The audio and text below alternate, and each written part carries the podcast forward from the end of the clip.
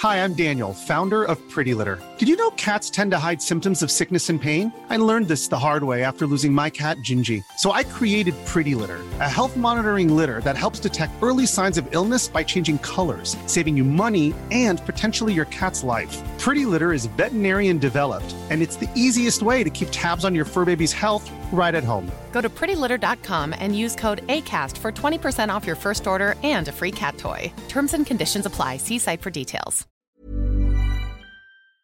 Tous les jeunes qui veulent travailler dans la tech rêvent de développer. Alors pourquoi?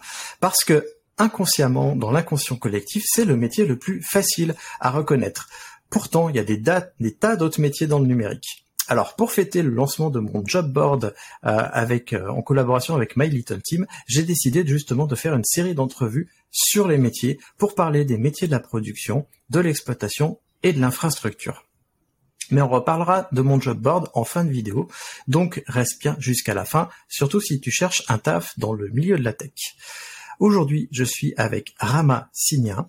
Ensemble, on va parler de son poste et son rôle d'administrateur système. Et aussi, on va voir comment le DevOps et le cloud, euh, et aussi euh, la supervision, on aura l'occasion d'en parler, a un gros impact sur son métier. Bienvenue sur Radio DevOps, la balado-diffusion des compagnons du DevOps. Si c'est la première fois que tu nous écoutes, abonne-toi pour ne pas rater les futurs épisodes. C'est parti Bonjour à toi, cher compagnon, et bienvenue dans ce nouvel épisode d'En Aparté, l'émission où je m'entretiens avec un invité. Et avant de commencer, je te rappelle que j'ai créé et que j'anime une communauté en ligne francophone dédiée au cloud et au DevOps. L'invité d'aujourd'hui fait justement partie de cette communauté, peut-être qu'on en parlera. Nous sommes déjà plus de 1000 à échanger et à partager tous les jours. Rejoins-nous pour ne plus être seul face à tes questions. Tu pourras euh, justement discuter, trouver peut-être un mentor ou pouvoir mentorer d'autres personnes parce qu'il y a des juniors qui nous rejoignent. C'est le premier lien en description pour t'inscrire ou alors tu vas sur le site compagnon-devops.fr. Alors je précise, c'est complètement gratuit parce qu'il y a des personnes parfois qui peuvent se poser la question. Alors, Bonjour Rabat, merci d'avoir répondu à mon appel à témoignage que j'ai fait sur LinkedIn et sur le forum justement. Euh, est-ce que tu peux te présenter en quelques mots et nous dire ce que tu fais dans la vie, s'il te plaît? Bien sûr. Alors, bonjour à tous, euh, Rama. Ben, euh, j'ai 40 ans, bientôt 41. Euh, qu'est-ce que je fais dans la vie? Hmm, ben, Je suis ingénieur DevOps, ingénieur système et un peu casquette sécurité dans une, startup qui s'appelle Codoc depuis quelques mois. Dans la vie, moi-même personnellement, j'aime bien les jeux de société et les jeux de cartes. C'est d'ailleurs comme ça que j'ai rencontré Christophe, en me prenant une correction à un jeu de cartes. c'est très rare. Euh, et puis euh, au jour le jour, chez Kodoc, en dehors du, de travailler en pur DevOps et de travailler sur des dans le domaine de la santé, c'est ce que fait euh, l'entreprise pour qui je travaille. J'aime bien utiliser mes compétences de DevOps pour euh, des euh, projets personnels, toujours dans le domaine ludique, mais aussi soif d'apprendre. Je me considère toujours en mode bêta. Voilà, papa d'une petite fille et bientôt d'une deuxième. Voilà. Eh ben félicitations. Apparemment cette partie t'a marqué. Hein. je me rappelle bien de cette partie. C'est un jeu qui malheureusement n'a pas eu le succès qu'il mérite et, et c'est bien dommage. Très dommage. Alors je vais commencer Ouais, c'est vrai. Je vais. Alors pour ceux qui se posent la question, c'était Ashes. Euh, c'était un très très bon jeu, mais malheureusement la communauté n'a pas pu se créer. Euh, je vais te poser quelques petites questions que je pose tout le temps, euh, et on va venir un peu après, euh, un peu plus en détail dans ton métier. Euh, D'abord, je vais te poser la question sur euh, c'est quoi à toi la définition du DevOps? La définition du DevOps pour moi, c'est quelqu'un qui a une méthode, ou du moins un, mindset, plusieurs choses. C'est un ensemble. Et euh, je, je savais même pas que j'étais un DevOps il y a quelques années, que j'avais en fait plutôt cette méthodologie. Donc pour moi, un DevOps, c'est quelqu'un qui n'a pas peur du challenge, qui résout des problèmes, qui teste, qui reteste, qui reteste, et qui détruit et qui reteste, et qui après euh, avance. Euh, et c'est quelqu'un qui tout le long du cycle de vie d'un service d'une application ou d'une infrastructure euh, prépare des étapes et met en place simplement des étapes de sécurité, mais aussi euh, fait des tests unit et unit tests. En fait, l'esprit DevOps, c'est quelqu'un qui sur le système, sur le code, sur l'infrastructure, sur les frameworks, a un large panel de connaissances, mais il n'est pas maître, mais il touche un peu à tout. C'est un peu le moi je disais souvent, on m'appelait pas le couteau suisse, on m'appelait la machette suisse. Parce que c'était énorme, mais en même temps, je savais tout faire à un bon niveau. Et je pense qu'un DevOps, c'est ça. Il peut être très bon en sécu, il peut être très bon en infra, il peut être très bon en réseau, et un peu moins en code, un peu moins en debugging, ou l'inverse. Donc pour moi, un DevOps, c'est quelqu'un qui touche un large panel de l'IT, et qui en plus a euh, un pied dans le cloud et un pied dans l'on-premise. C'est quelqu'un qui gère, pour moi, qui doit bien gérer les hybrides. C'est pas quelqu'un qui fait que du full cloud, c'est quelqu'un qui est capable de gérer les, deux environnements. Et donc tout ce qui va avec. Euh, et la finalité de cela, c'est que pour moi, un DevOps, il prend soin, il prend soin de ses développeurs. C'est ce que j'attache une nation particulière à prendre soin de développeurs qui soient back, qui soient front, ou même Malitech, pour qui euh, aujourd'hui avec qui je travaille de concert, et qui est capable aussi le DevOps de communiquer de manière transverse dans le périmètre avec les product managers et surtout avec les équipes commerciales. Voilà, ça c'est large hein, pour moi. C'est quelqu'un qui, qui un peu va, va, toucher à tout, mais qui sait se rendre disponible et qui résout des problèmes. Et puis après, c'est quelqu'un qui passe sa vie devant son terminal à faire des conteneurs. Ça, c'est une réalité. Faut pas le nier. Mais c'est pour ça qu'on aime ça. Ouais, tout à fait. Alors, on fait pas tous des conteneurs, mais c'est vrai que ça, ça a beaucoup changé euh, ces dernières années. Alors, je me doute un peu d'une partie de la réponse que tu vas me donner, mais comment est-ce que toi, tu as rencontré le DevOps et qu'est-ce que ça a changé dans ta vie de euh, faire cette rencontre? En fait, euh, avant d'arriver dans le milieu du DevOps ou même du Dev, j'ai travaillé dans les Apple Store. Donc euh, longue carrière dans les Apple Store. J'ai même participé à des ouvertures de certains, donc l'un des plus connus en France qui est celui des Champs Élysées.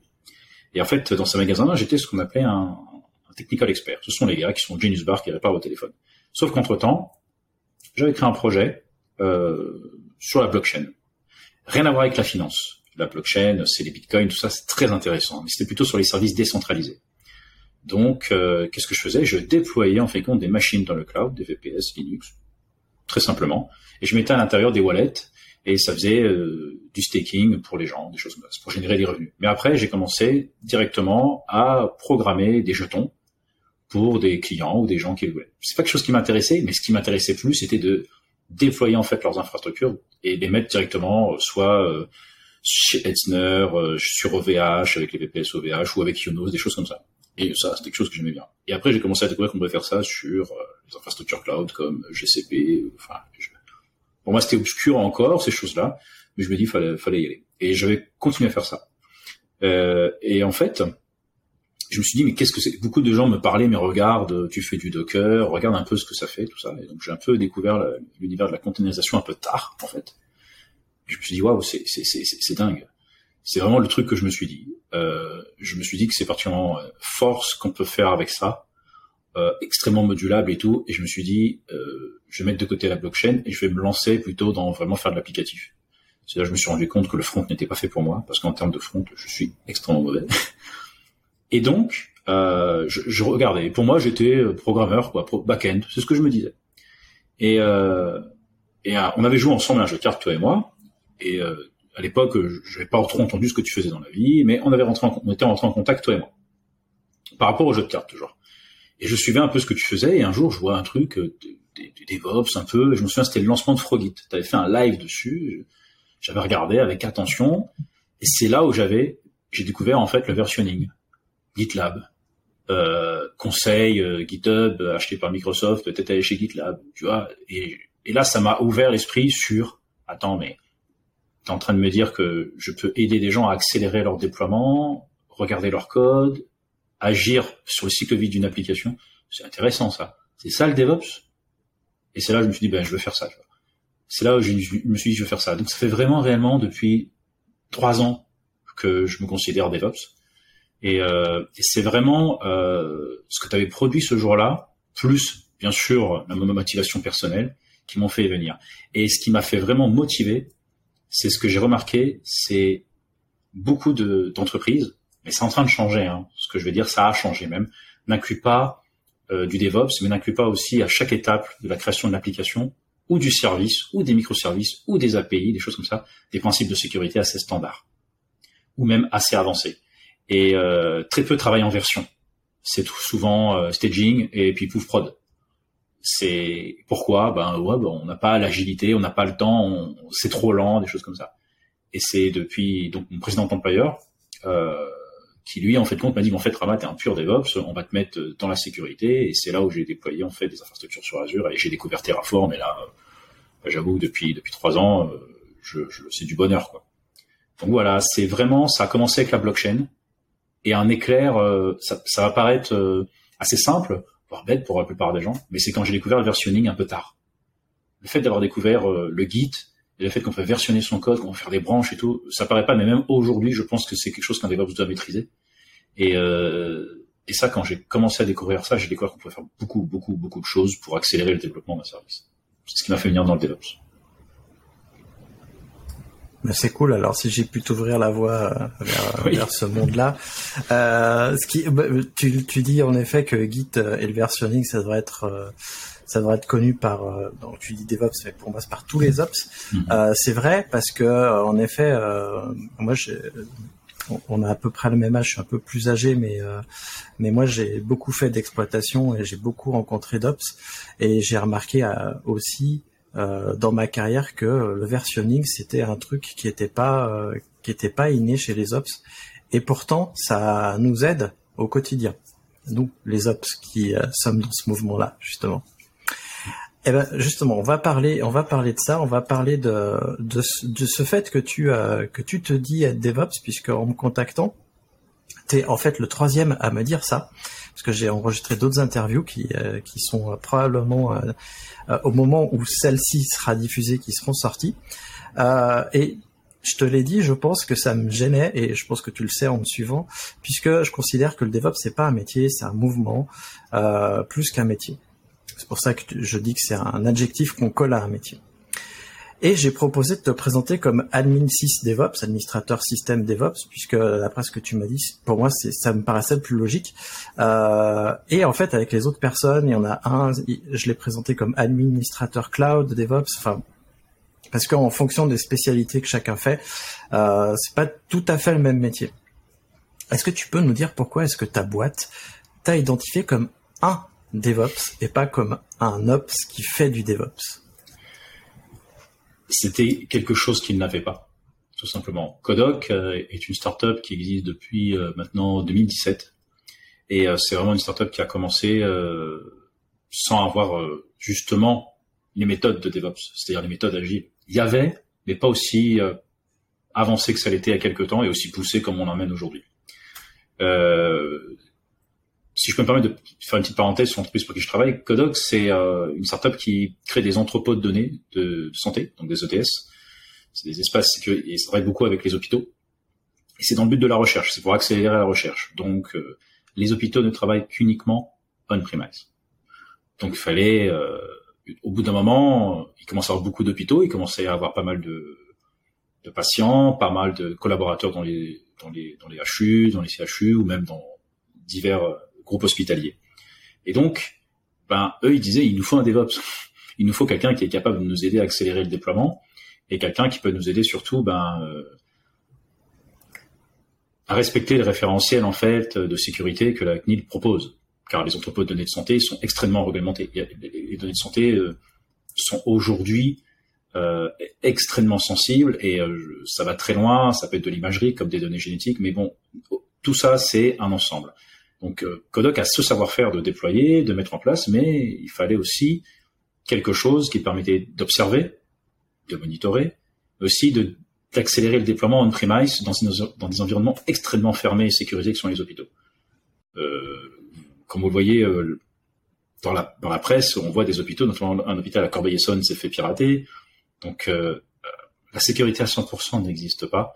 Donc vaut mieux cibler ce qu'on appelle, moi ce que j'appelle des assets critiques, et les protéger. Donc ils se sont dit, il nous faut quelqu'un euh, qui est DevOps, euh, qui va nous dire, qui va faire du conteneur, euh, qui va faire du cloud, parce qu'un jour, incessamment sous peu, Kodoc va aller sur le cloud avec tous les, les, services et les produits qu'il propose, ce qu'on appelle des HDS, donc Google Cloud Data HDS, tout ça.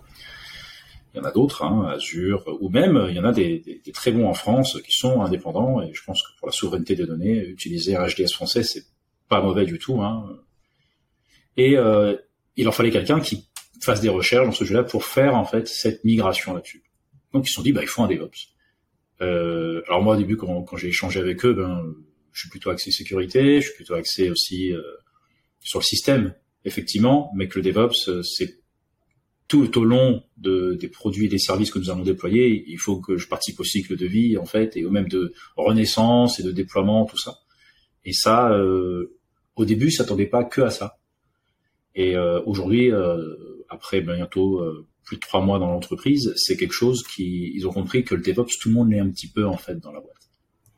Euh, et c'est là euh, où ils ont compris que bah voilà, un DevOps, ce n'est pas simplement une personne, c'est quelqu'un qui amène en fait la, le credo et la philosophie DevOps au sein de l'entreprise euh, et qui rend autonome certains développeurs, certaines personnes qui n'ont pas du tout l'habitude de se connecter à un système et de regarder ce qui se passe. Donc l'esprit DevOps, mon rôle c'est de mettre à disponibilité des outils pour que l'équipe soit à l'aise, euh, puisse récu récupérer les informations qu'ils ont besoin, vérifier les déploiements, vérifier que tout fonctionne bien, et puis surtout bah, euh, remonter des informations aux diverses autres équipes. Ça peut être des équipes commerciales, ça peut être des équipes produits, ça peut être des équipes marketing qui ont besoin, eux, en fait, bah, d'avoir des retours. Et le DevOps, c'est un gage de confiance avec des partenaires.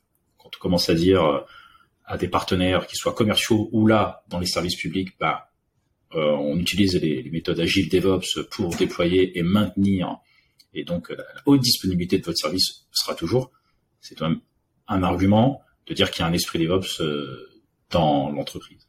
En fait, euh, mes tâches, elles ne peuvent pas reposer qu'uniquement sur mes épaules. Je pense que pour toi, c'est pareil. On peut pas se dire que c'est moi qui va tout gérer euh, au niveau des déploiements. C'est pas moi qui va tout, tout faire. C'est pas possible. Comme je disais au début, on est les couteaux suisses. Il faut disséminer. Et donc ça, euh, ils ont recherché. Ils savaient pas un peu euh, ce que ça allait leur apporter. D'ailleurs, mon précédent employeur, lui, ne savait pas trop non plus. Et euh, c'est pour ça que aujourd'hui, la culture DevOps, je pense depuis depuis un an et demi, est vraiment bien comprise que c'est pas uniquement un poste malgré qu'il y a une sorte de hype sur, nos, sur ce qu'on fait, qui je trouve des fois n'est pas très positive. Hein. On, pourra, on pourra en discuter d'ailleurs. Mais euh, il faut comprendre que euh, on est on est vraiment là pas pour euh, uniquement déployer des infrastructures. On est là vraiment pour apporter un esprit, pour faire monter en compétence aussi l'entreprise, mais aussi les employés, aussi les collaborateurs. Et ça, pour moi, c'est c'était essentiel que ce soit compris pour mon nouvel employeur. Et ça se passe très bien aujourd'hui euh, avec eux à ce niveau-là, quoi un peu long comme explication. Ça, ça, c'est une bonne question. Ouais, mais mais c'est bien parce que euh, c'est vrai qu'on a tendance à réduire le DevOps euh, à la phase de déploiement. Alors en effet, c'est la phase où on gagne le plus en retour sur investissement en automatisant notamment. Mais euh, justement, il y a toute la partie euh, transmission de culture, échange, euh, partage justement entre les devs et les ops. Le fait euh, que les devs montent en compétence sur la partie ops et vice versa, que l'ops monte en compétence sur la partie dev. Mmh. Moi, en tout cas, depuis que je fais, depuis que je j'évolue en tant qu'indépendant dans le milieu du DevOps, j'ai toujours été dans des équipes pluridisciplinaires où j'étais au milieu des devs. J'étais souvent seul ops.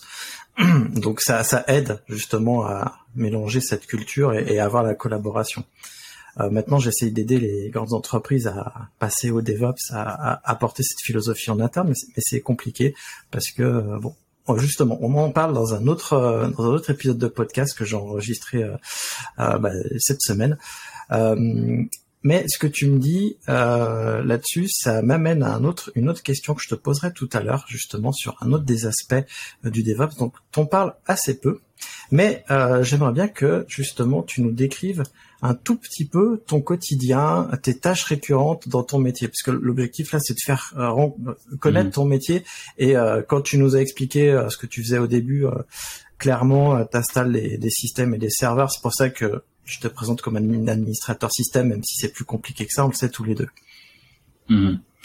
Mon quotidien euh, commence très tôt. je suis un lève tôt. Euh, si je dis un peu ma journée type, les gens vont se dire euh, oulala. Je me réveille toujours entre 5h40 et 6h du matin. Et euh, je prends mon temps pour euh, me dégourdir. Ça, ça paraît pas, mais avoir une bonne hygiène de vie dans notre métier est extrêmement important. Euh, parce qu'on a un métier qui peut être stressant des fois faut pas l'oublier quand même ça. Euh, et euh, donc je me lève très tôt et bon, je fais les choses du matin que tout le monde fait. Et puis je veux dire vers 7 heures, ben je commence à attaquer.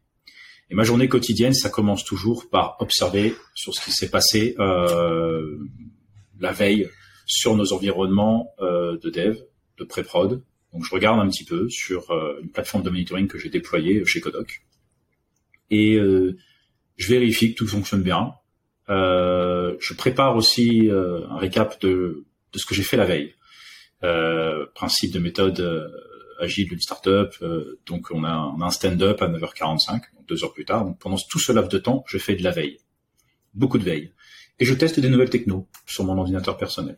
Euh, ça passe par euh, le futur euh, pseudo peut-être concurrent de Kubernetes qui est Nomad de HashiCorp que je teste en ce moment. Ça peut passer par voir mon Vault, mon cluster personnel que je que j'ai. Pour je fais des tests. J'aime bien tester des environnements. C'est ce que je fais pendant une heure. Ça me permet de mettre dans le bain et un peu de déconnecter.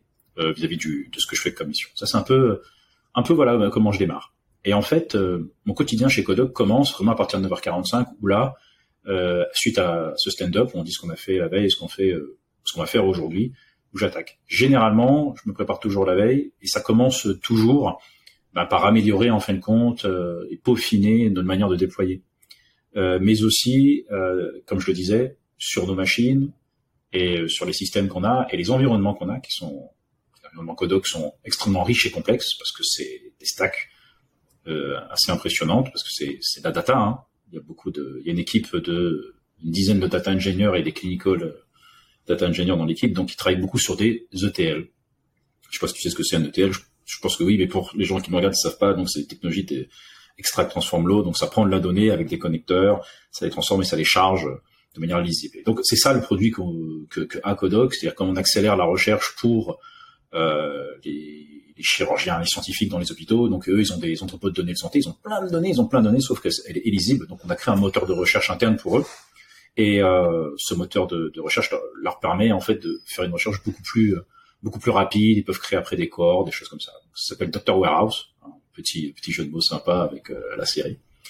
Et, euh, et, en fait, bah faut il faut améliorer en fait ces, euh, cette, ce service qui lui est connecté à une API. Donc en fait, euh, mon travail, mon quotidien de, depuis que je suis arrivé chez Codoc, ça consiste à améliorer en fin de compte l'API, en fin de compte de tous les services et de tous les microservices. Donc beaucoup de reverse proxy. Euh, donc euh, on utilise Trafic par exemple comme techno, beaucoup d'engines. Euh, et puis euh, Trafic que j'ai découvert, vous voyez quand, dans notre métier on découvre des technos tous les jours. Hein. Trafic que j'ai découvert avec Codoc. Et tu en avais parlé une fois dans une vidéo, j'avais noté dans un coin, et heureusement que je l'ai noté dans un coin, que j'avais lu la doc, je, je, trafique, j'y touche deux trois fois par jour et je découvre de plus en plus de choses à l'être. Je trouve que c'est un très bon outil pour gérer en fin de compte les conteneurs, c'est super. Et euh, donc je parfais en fait les systèmes en fait de, de surveillance, d'observation, mais aussi ben, comment euh, rendre beaucoup plus simple la récupération d'informations, mais aussi beaucoup plus simple pour euh, nos équipes, comme ces équipes data, ils doivent créer des connecteurs, donc des fois c'était très lourd pour eux avant pour créer ces connecteurs. Donc euh, c'est-à-dire que ils devaient se connecter à l'hôpital avec un VPN, demander un droit d'accès, tout ça, c'était assez complexe et assez long pour eux et, euh, pas tous n'étaient capables d'aller faire des connexions SSH, de faire des requêtes. C'était c'était pas évident. Donc l'objectif euh, c'était de leur créer un, une sorte de plateforme, mais aussi qui leur permettait d'avoir des informations qui leur évitaient de se connecter. Donc mon quotidien c'est euh, remonter des informations aux équipes, euh, et tout en respectant les règles de sécurité et, euh, de conformité qui sont imposées par les hôpitaux. Chaque hôpital a, chaque structure a sa propre règle, leurs propres règles de sécurité et leur propre infra. Certains ont des pare-feux extrêmement puissants. Hein. Bien chez ceux qui ont des Storm Shield, par exemple, c'est pas facile, par exemple, de se connecter sans profil VPN, donc faut pouvoir récupérer des infos. Donc, mon quotidien, c'est aider mes équipes à ce qu'ils reçoivent leur rapport le matin correctement, vérifier que ça fonctionne bien. C'est quelque chose qu'on est en train de mettre en place. Euh, et aussi bah, débugger et aider les équipes lorsqu'elles ont des problèmes sur les sandbox qui sont, qui sont sur le cloud. Donc mon quotidien, c'est pas mal de debugging, beaucoup de monitoring, et en ce moment beaucoup de construction, parce que je suis en train de, de construire avec l'équipe back euh, une API gateway qu'on va mettre euh, à GCP en fin de compte et qui va récupérer toutes nos API et qui va nous permettre en fait de déployer encore plus facilement. ça c'est le c'est un peu mon quotidien. Donc mon quotidien il est très en ce moment dans je dirais, dans la, configuration de conteneurs qui va permettre de créer des gateways. Et comme c'est des environnements on-premise, c'est là où il y a le challenge. Ben, on n'a pas le cloud. On n'a pas une stack VMware où on peut terraformer quelque chose, où il n'y a pas de Kubernetes. Donc il faut, il faut trouver des méthodes assez, assez ingénieuses pour déployer. Donc ils avaient déjà des outils très intéressants chez Codoc, donc euh, donc euh, j'avais pas besoin d'inventer l'eau chaude, ils avaient déjà des choses prêtes. Mais après il fallait observer. Et donc j'ai mis des technos euh, comme Portainer, je sais pas si tu connais. Tu vois, Portainer qui permet directement et et là, ça a permis d'observer les, conteneurs, de pouvoir les redémarrer directement, récupérer des informations. Et, euh, et puis beaucoup de beaucoup de reverse proxy dans les hôpitaux, beaucoup de proxy pour remonter les informations dans notre serveur central de monitoring euh, qui est euh, sur Google Cloud. Donc comme techno, on utilise Zabbix, qui est un système de monitoring open source qui, quand on commence bien à le tweaker, bien aller au bout des choses, on peut faire beaucoup, beaucoup, beaucoup, euh, beaucoup de choses. Donc, monitorer des conteneurs Docker en live, savoir quand ils s'arrêtent, quand ils remontent. Voilà. Donc, mon quotidien il est exactement ce que fait un DevOps. C'est-à-dire que ma journée, aucune de mes journées se ressemble. Voilà. Hier, par exemple, j'ai beaucoup travaillé sur Portainer pour pouvoir le mettre avec Trafic. Là, aujourd'hui, j'ai travaillé uniquement euh, sur l'API Gateway que je voudrais mettre en place avec Nginx, avec plusieurs routes. Et donc, j'ai fait des tests avec Kong, avec Insomnia, des choses comme ça. Et je sais que lundi, quand je vais commencer, ça va être totalement différent. Ça va être un audit de sécurité sur ce qu'on a mis en production euh, hier. Parce que je dois vérifier des choses. C'est très souvent dans mes journées, sont, elles se ressemblent pas. Mais mon quotidien est très axé sur la récupération d'informations, euh, résoudre des problèmes qui peuvent être bloquants et, euh, et rendre aussi autonome l'équipe. Ça, c'est... Il y a un peu de tout dans mes journées en ce moment. Ouais. Ce qui, ce qui est bien de rappeler, c'est euh, justement comme on avait fait un épisode de podcast sur la production et l'exploitation, c'est quand on travaille en, en mode DevOps, euh, comme on a automatisé beaucoup de choses, il y a pas mal de choses qu'on fait plus tout le temps et tous les jours, euh, et donc ça nous laisse du temps pour faire du projet. Et on fait à la fois des choses récurrentes et donc euh, du maintien en condition opérationnelle et aussi du projet. Est-ce que tu, tu le vois ça, cette, euh, cette répartition dans ton métier? Je dirais oui. C'est vrai que justement, du fait que j'ai pu automatiser la récupération d'informations, le monitoring, mais aussi rendre autonome l'équipe pour qu'ils aillent voir, c'est vrai que je peux beaucoup plus me focaliser euh, sur le gros de la création euh, de cette API euh, pour l'entreprise. Et euh, c'est vrai que s'il n'y avait pas les outils DevOps, je serais encore, je serais pas là, par exemple, pour prendre ce temps pour te parler. Ça, c'est, ça peut jouer. Et je suis plutôt d'accord avec toi. L'automatisation des, des choses, créer une plateforme et et même tout ce qui va avec. Hein, je veux dire pour que, c'est-à-dire, c'est ce que je disais au début. On prend soin de nos développeurs. Je veux dire, tout ce qui est CI/CD, euh, tout ce qui est image, euh, tout ce qui est récupération d'infos, si tout cela c'est clair pour tout le monde, ça rend autonome les gens, ça marche tout seul, ça fonctionne. Uniquement quand ça bloque, et ça peut bloquer, ça va bloquer, bah là on m'appelle, effectivement, c'est tout à fait normal. Mais c'est clair qu'après ça me dégage beaucoup de temps euh, pour me focaliser sur les projets futurs et anticiper, notamment euh, l'anticipation sur le cloud pour les pour les HDS quand euh, Codoc va proposer ses services sur le cloud pour d'autres euh, structure médicale et, euh, et surtout ben, améliorer en fréquent encore et encore euh, ce que ce qu'on propose. Parce qu'il y a des euh, l'intérêt le, le, le, service phare en fait de Codoc c'est qu'en fait les, les, chercheurs ils peuvent créer des espaces sécurisés donc quand ils créent une cohorte avec des données ça va c'est assez fort donc c'est Alitech qui a créé ça qui s'appelle Marie coucou euh, donc en fait il y a Dr Warehouse le, le, chercheur, le chirurgien le professeur euh, va faire euh, une recherche euh, sur telle ou telle maladie. Il va faire une cohorte donc avec la, recherche, avec euh, Doctor Research. Donc il fait sa recherche et après en fait compte il va dire ben voilà je voudrais faire une recherche, je voudrais faire une recherche sur par exemple sur l'amylose là-dessus. Euh, il me faut telle personne, telle personne, etc. Je passe les détails. Et là ça va lui créer un workspace. Et ce workspace il va, être automatiquement déployé dans un conteneur lorsqu'il en fera la demande. Bon, il y a plein de choses administratives avant que je passe, sinon ça serait trop long à expliquer. Mais rien que ça, rien que ça, le fait que ça se passe bien, faut pouvoir, faut pouvoir, on a cette petite phase de stress qui se dit, est-ce que ça va bien marcher Parce que euh, comme c'est de l'on-premise, faut pas oublier, la machine, la VM est extrêmement sollicitée, donc ces données, RAM, CPU, tout, tout. Et au bout, euh, Et donc ces chercheurs, il n'y en a pas qu'un dans un hôpital. Hein. J'ai été d'ailleurs impressionné que je ne savais pas que pour la recherche en France, autant de, gens étaient investis. C'est d'ailleurs une des raisons pourquoi je suis codoc, c'est que j'ai l'impression que d'ailleurs chaque déploiement, d'ailleurs chaque configuration que je fais, j'ai l'impression de sauver une vie. Et c'est pas des blagues. C'est vraiment euh, c'est vraiment une entreprise qui a du sens parce que c'est vraiment le but euh, d'aider les chercheurs de la manière. Ces espaces de recherche en fait qui sont déployés, hop, hop, hop, ben, ils demandent de la ressource et il faut s'assurer qu'ils cassent pas. Et il faut s'assurer surtout, c'est là où on intervient, qu'une fois que la recherche est terminée, que ces données soient détruites, parce qu'il y a des données de, gens, de, patients. Et donc ça, bah, le fait que c'est automatisé, bah, c'est clair, ça nous laisse beaucoup de temps pour nous focaliser sur d'autres choses, sur euh, le futur qu'on peut faire, tout en gardant, et ça c'est moi qui fais un peu le garde-fou là-dessus, une observation sur l'environnement que nous avons dans les hôpitaux et dire ah, faut peut-être améliorer ça. Ça faut peut-être l'améliorer. Il y a un correctif à faire. Mais vous inquiétez pas, on va s'en occuper, on va corriger. Donc il y a des outils que, que, que j'ai mis en place, notamment Sneak par exemple, des choses comme ça, beaucoup d'observations. Et le but, c'est que ben allez, on se focalise maintenant euh, sur euh, sur des nouveaux euh, services ou améliorer ce qu'on a. Ça, je suis d'accord. L'automatisation des choses aide beaucoup à créer nouvelles features, de nouveaux projets. Alors, tu as parlé justement, euh, parlé de la veille tout à l'heure. Tu, commençais ta journée pour euh, par de la veille, et euh, du coup, euh, ça me permet de, te poser la question. La veille, est-ce que c'est important pour toi? J'ai compris que oui. Est-ce que ça t'aide dans ton métier? Est-ce que tu le sens? Et est-ce que pour toi, tu le comptes dans ton temps de travail ou pas? Et euh, corollaire à ça, est-ce que tu conseilles aux novices qui commencent de faire de la veille quotidienne ou au moins hebdomadaire euh, Ouais, oui, c'est mm. ça, hebdomadaire. Alors, ce n'engage que moi. Euh, j'ai une j'ai une maman qui m'a toujours dit mon fils t'es responsable de ton développement. C'est-à-dire moi je considère que la veille c'est pendant les heures de travail ou même en dehors. On a tous aujourd'hui euh, la chance d'avoir des produits mobiles, c'est-à-dire des téléphones, on les ouvre, on peut avoir. Donc moi la veille c'est important, ça touche pas mal de sujets.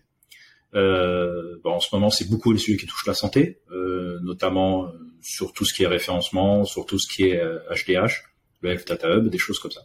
Mais aussi, euh, il y a un Reddit que j'aime bien, le Reddit DevOps que j'aime bien regarder, euh, qui me donne souvent des informations très intéressantes, très pertinentes.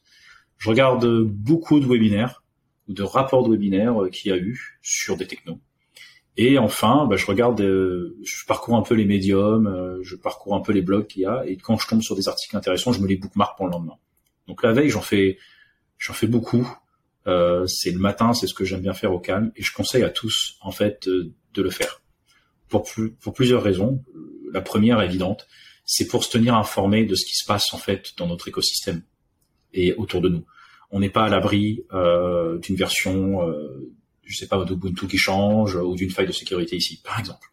Ça peut être aussi euh, une nouvelle technologie qui émerge. Il faudrait peut-être prendre le pas et se tenir informé. Je parlais tout à l'heure de Nomade qu'aujourd'hui les gens disent que ça va concurrencer Kubernetes. On sait qu'aujourd'hui Kubernetes, euh, faut s'accrocher pour le concurrencer parce qu'il est fortement ancré, mais faut garder à l'œil. C'est comme à l'époque pour Podman. Podman, pas trop de monde euh, y croyait, mais finalement, euh, il y a des gens qui demandent Podman, notamment Chef par exemple. Tous ces outils d'automatisation, eh ben, le but c'est pas de les connaître par cœur, parce que comme je disais au début, le DevOps, la méthode du DevOps, c'est pas de connaître tout, c'est de connaître un peu tout. Et comme on, là, on, touche que les choses qui sont pure DevOps, bah, des fois, je navigue un peu dans les choses qui ne le sont pas. Bah, des fois, je vais regarder, tiens, euh, en ce moment, nos applications sont avec Vue ou avec Celery. Ce sont des choses que je regarde beaucoup. Et je regarde un peu les projets qui tournent autour de ça. J'essaie de comprendre comment ça, fonctionne. Euh, Oracle, les bases de données Oracle, que je n'ai pas touché depuis très longtemps, c'est pareil. Donc, en fait, je, je veille souvent autour, euh, je dirais, des environnements que d'habitude ne le sont pas. C'est-à-dire, je me mets en situation d'inconfort total. Parce qu'on n'est pas à l'abri demain qu'un de mes amis, ou même collègues, ou même euh, une personne sur un, forum ou sur X dit tiens voilà j'ai des problèmes sur ce sujet-là, j'arrive pas à avancer. Bah, peut-être que moi j'ai la réponse parce qu'on a la méthode pour aller chercher en fait le problème. Comme je disais au début, le DevOps c'est un peu des personnes qui ont la capacité de résoudre des problèmes. Et, c'est ça qui est important. Donc oui, je pense que même en dehors de son temps de travail, il faut tout de même prendre du temps pour euh, faire de la veille, et surtout s'intéresser pas qu'uniquement aux technologies et tout ce qui est technique. Faut aller un peu dans le légal. Faut aller aussi euh, un peu s'intéresser avec qu'est-ce que font les, les, éditeurs des logiciels que nous utilisons. J'ai bien aimé par exemple la vidéo que tu avais fait sur euh, Copilot de GitHub. Tu vois, c'était intéressant de s'interroger sur euh, les, licences libres, comment ça s'applique. Ouais, ouais, ce genre d'interrogation, ça permet de se dire peut-être pas mettre tout notre code euh, n'importe où, et, et, etc. Et ça permet de, en cherchant encore une fois, de se dire mais quelle solution je peux trouver à côté? Et euh, et encore une fois, on, voit que d'autres personnes pensent pareil ou d'autres pas. Faut un peu naviguer en dehors de la boîte, thinking out of the box. Faut des fois pas, rester. Et donc c'est uniquement pendant son temps libre qu'on peut faire ça. Je dis pas qu'il faut le faire tout le temps. Euh, il faut prendre du temps, comme je disais tout à l'heure, le work-life balance c'est important. Mais je dirais pendant ces heures de travail, c'est clair, il faut il faut pas hésiter à être proactif et à communiquer avec vos responsables, de dire voilà là, je vais prendre une heure ou deux pour faire de la de la veille, le mettre dans votre emploi du temps. Ça encore, c'est une méthode, c'est-à-dire c'est important d'avoir un positionnement et d'être prévenant. Dire voilà, euh, pendant une heure, là ou deux, euh, je fais des recherches là-dessus, mais je suis pas sur ce sujet. Mais on reste disponible. Mais je veux dire, euh, rien ne vous empêche de prendre une demi-heure ou dix minutes, quinze minutes par là pour prendre des informations. Et enfin, faut pas hésiter aussi un peu à se renseigner sur ce que font les DevOps dans d'autres pays. Moi, j'aime bien faire ça je regarde les DevOps euh, qui, ont, euh, qui en Asie par exemple, qui ont une méthode de, de travail euh, extrêmement très axée à WS. Hein. vous avez les Américains qui eux qui, qui ne jurent uniquement par Google, Terraform, des choses comme ça. Et en fait, de fil en aiguille, on découvre qu'ils ont notre méthode de travail. Et en fait, on se rend compte que nous, on, on fait pas. je me suis rendu compte que je fais pas les fichiers de trafic comme peut faire par exemple quelqu'un dans une autre zone géographique. Je suis pas sûr. Des fois, on se rend compte que les, les gens ont, ont réussi à compacter leur code pour faire la même chose qu'on fait. Et là, tu te dis, ah ouais. Et donc, forcément, sans veille, on peut pas avancer là-dessus. Donc, c'est important de, faut se mettre en mode bêta. Je dirais qu'on n'est jamais un, un DevOps euh, ou un, un, admin système euh, ou quelqu'un qui travaille dans un domaine sans se mettre en mode bêta tout le temps. On n'est pas des experts. Ça, c'est un truc qu'on entend souvent. L'expert cloud, DevOps, je suis pas un expert. Faut, pour être expert d'une chose, faut l'avoir créé et aller au bout des choses. Et euh, dans notre métier, comme on doit tout un peu connaître, faut aller euh, au bout de dans le détail des choses, mais c'est très large le panel. Donc, la veille, c'est super important, super important. Je suis assez d'accord. Euh, moi, j'ai tendance à considérer que il y a deux types de veille, comme tu le dis. Il y a la veille euh, que tu dois faire pour ton métier, pour ton employeur, celle, celle pour laquelle tu es payé. Elle, il faut l'inclure dans ton temps de travail, c'est obligatoire. Et puis, quitte en plus à partager la veille avec tes collègues et chacun va explorer un, un bout ou un domaine et après vous échangez les meilleures trouvailles. Ça en plus ça permet de partager la veille. Mais euh, tout ce qui est autour, ce qui aide pas forcément euh, ton travail au quotidien mais qui t'intéresse autour de la tech, ça en effet euh, peut-être qu'il faut le faire à côté. Et moi, à un moment, c'est plus facile parce que je suis freelance, donc j'ai compte à rendre à personne. Je me donnais une heure par jour, en fait. Je commençais tous mes après-midi par une heure de formation ou de veille. Donc euh, là, j'ai dû arrêter à cause de, de Frogit, qui est un gros projet qui me prend beaucoup de temps, mais mais euh, mais l'idée, c'est d'avoir une, une hygiène quotidienne ou hebdomadaire de veille.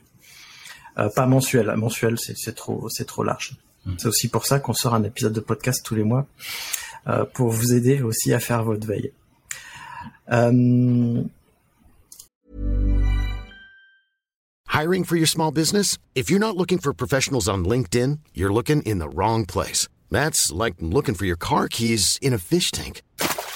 LinkedIn helps you hire professionals you can't find anywhere else, even those who aren't actively searching for a new job but might be open to the perfect role. In a given month, over 70% of LinkedIn users don't even visit other leading job sites. So start looking in the right place. With LinkedIn, you can hire professionals like a professional. Post your free job on linkedin.com slash people today. Millions of people have lost weight with personalized plans from Noom. Like Evan, who can't stand salads and still lost 50 pounds. Salads generally for most people are the easy button, right? For me, that wasn't an option. I never really was a salad guy. That's just not who I am. But Noom worked for me. Get your personalized plan today at Noom.com. Real Noom user compensated to provide their story. In four weeks, the typical Noom user can expect to lose one to two pounds per week. Individual results may vary. Tu nous as parlé d'un de, gros projet là que tu, mènes en ce moment. Est-ce que tu veux nous en dire un petit peu plus, quelques mots, à, à rentrer un petit peu plus dans le détail? Mm -hmm. Euh, alors comme j'expliquais, je fais très vite. Un hein. Codoc en fait crée euh, un, panel de services en fin de compte pour accélérer la recherche au sein des hôpitaux. Donc euh, vous avez des, produits et des services qui s'appellent Dr Care, Dr Warehouse, Dr Arnaud, Dr Research et Anonymous. Il y a plein de services. La base c'est que un chercheur, euh, un professeur ou un médecin peut en fait lancer un projet de recherche. L'objectif c'est c'est d'arrêter un peu l'errance de diagnostic, donc accélérer les diagnostics, accélérer la recherche. C'est pour moi, c'est quand je quand je, quand je vois quand j'entends ça, j'ai entendu ça, je trouve ça incroyable. Et après, les données restent totalement euh, totalement anonymes, euh, des choses comme ça. C'est-à-dire qu'il y a vraiment des services qui ont été créés, euh, notamment euh, Anonymous, hein, ça s'appelle Docteur Anonymous, c'est pour complètement anonymiser les données en fait compte des des patients. Et à côté de ça, on a créé un autre service qui s'appelle Arnaud, qui permet, qui est connecté à France Connect, qui permet en fait de demander en fin de compte les, les droits, le consentement des patients. Et s'ils ne veulent pas, c'est un droit d'opposition, ils sont retirés de la recherche. C'est extrêmement carré et réglementé. Et, euh, et vraiment, ça, ça, ça a de, de, très très bons retours au sein des GHU de travail. Là aujourd'hui, euh, comme je disais, on, a de plus en plus d'hôpitaux en fait compte avec qui on est partenaire. Euh, nous avons les hôpitaux comme euh, comme Foch, euh, vous avez aussi euh, d'autres d'autres hôpitaux que nous, travaillons, notamment celui-là de Sainte-Anne qui est récent. Donc il y a l'institut psychiatrique. Donc il y a pas mal et en fait les hôpitaux sont je dirais, il y en a il commence à avoir pas mal qu'on déploie. Vu que là j'en ai mis en monitoring euh, 3 en l'espace de deux mois, ça montre que les déploiements au fur et à mesure avancent. Donc au bout d'un moment, ben, euh, il va en avoir beaucoup trop, et surtout, euh, ben, euh, on va avoir besoin de, de, pouvoir, comme je le disais tout à l'heure, l'équipe data, elle va avoir besoin de enrichir les données, va avoir besoin de créer des nouveaux connecteurs et de voir lesquels fonctionnent, ne fonctionnent pas. C'est ce qu'on appelle dans des DAG. Donc c'est une technologie qui s'appelle Airflow. Donc c'est des conteneurs qui sont complètement connectés avec une API. Donc et donc ça, il crée des des, des DAG. Et donc vous avez des des pipelines NLP qui sont balancés et qui enrichissent les données, qui extraient, qui récupèrent. Donc il y a beaucoup, beaucoup, c'est très sollicité. Et donc la complication, c'est que si on l'a pour l'instant avec trois hôpitaux, ben ça, génère des heures et des heures le matin pour que chacun de l'équipe data, chaque data ingénieur qui est normalement payé pour euh, créer des connecteurs et non pas aller récupérer l'information de la veille si son connecteur a fonctionné.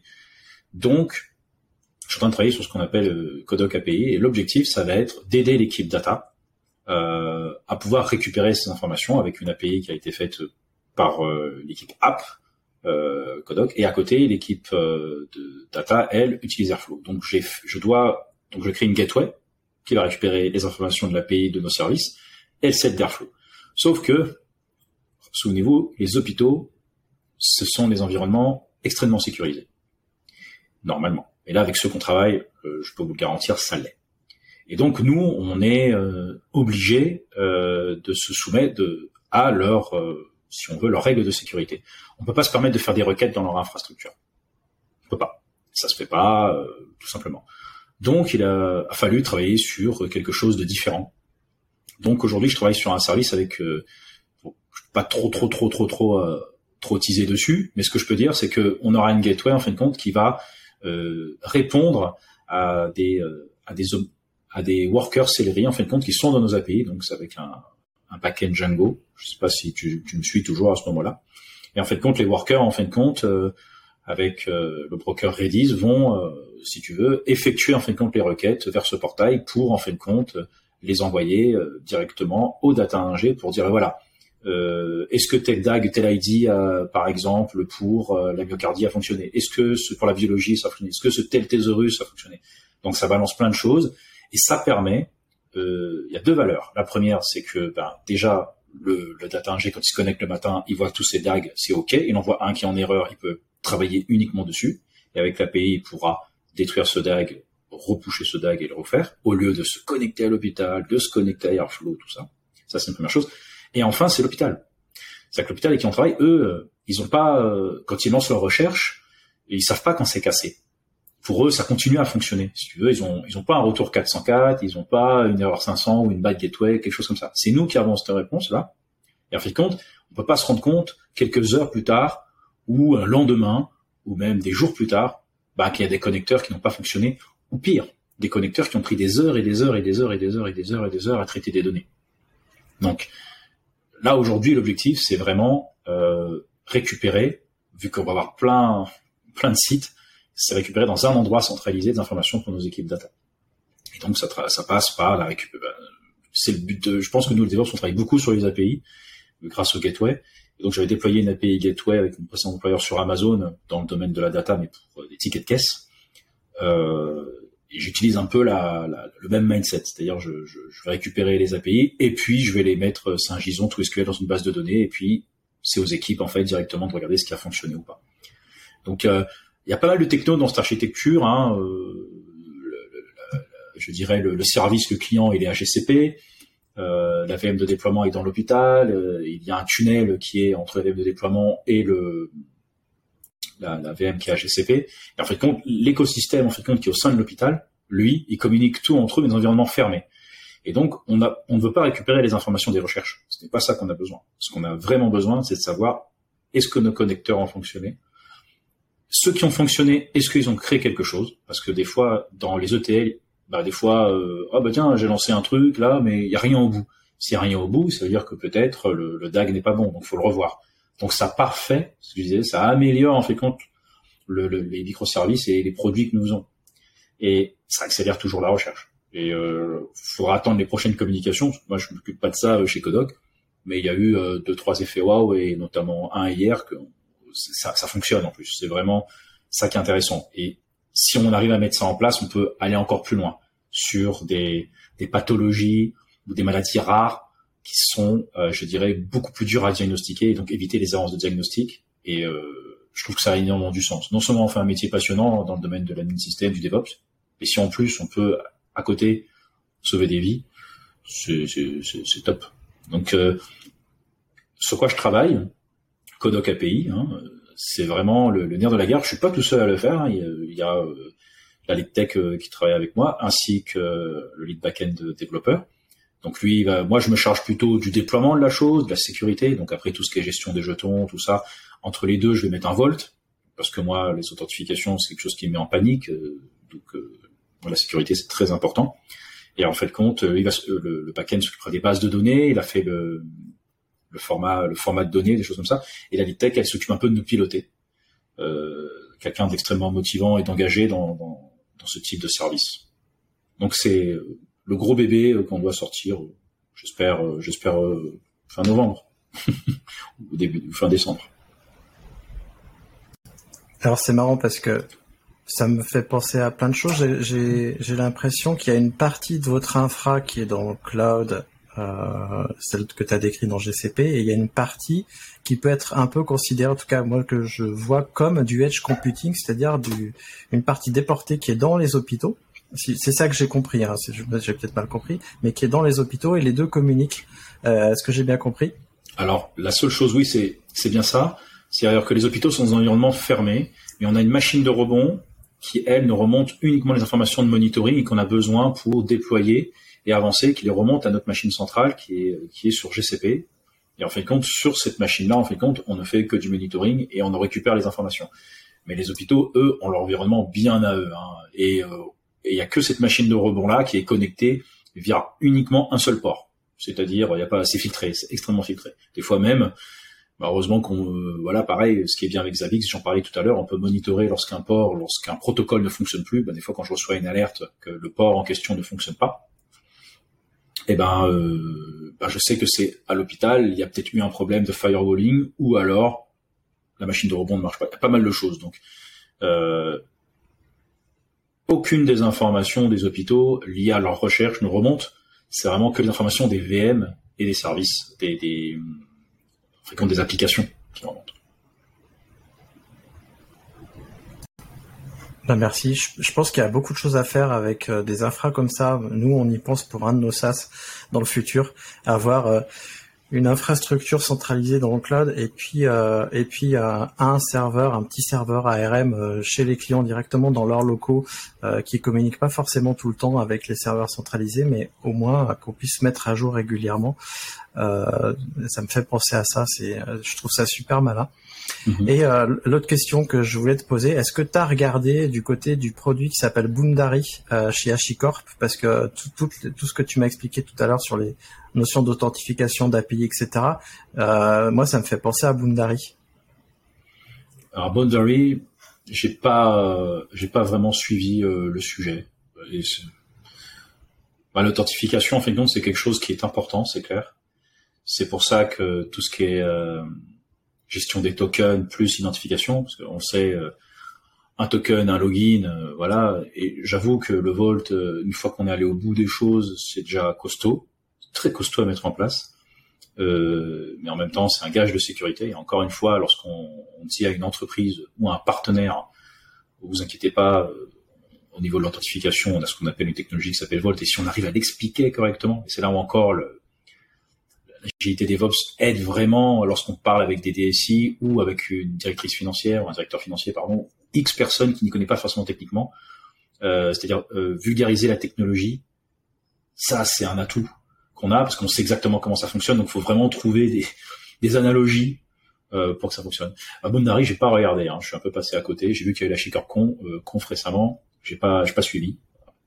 tu pourrais me dire un peu c'est quoi le topo, puisque ça m'éviterait de. Ouais, alors Ouais, ouais, je pense que ça pourrait t'aider en plus. Euh, donc c'est un produit euh, HashiCorp qui a qui est sorti il y a deux ans, parce qu'on en avait déjà parlé euh, dans Radio DevOps il y a deux ans. Et alors je l'ai pas essayé, mais c'est un produit qui promet euh, de faciliter les accès aux services euh, sans SSH, sans sans euh, hmm. sans, sans tout ça, sans VPN, parce que c'est Boundary qui s'occupe justement de d'autoriser l'accès ou pas à un service. Ah, et c'est un logiciel euh, comme tout ce que fait HashiCorp, il y a une partie libre et une partie, euh, une partie euh, sous licence. Voilà. Donc peut-être que tu devrais aller voir, ça, ça pourrait peut-être accélérer des choses pour vous. Je vais regarder ça. Ouais. donc j'ai une autre question pour toi, c'est les études que tu as fait. Quelle étude t'as fait justement? Et selon toi quelle étude pourrait faire les personnes qui voudraient faire le métier que tu fais aujourd'hui? Alors accrochez-vous.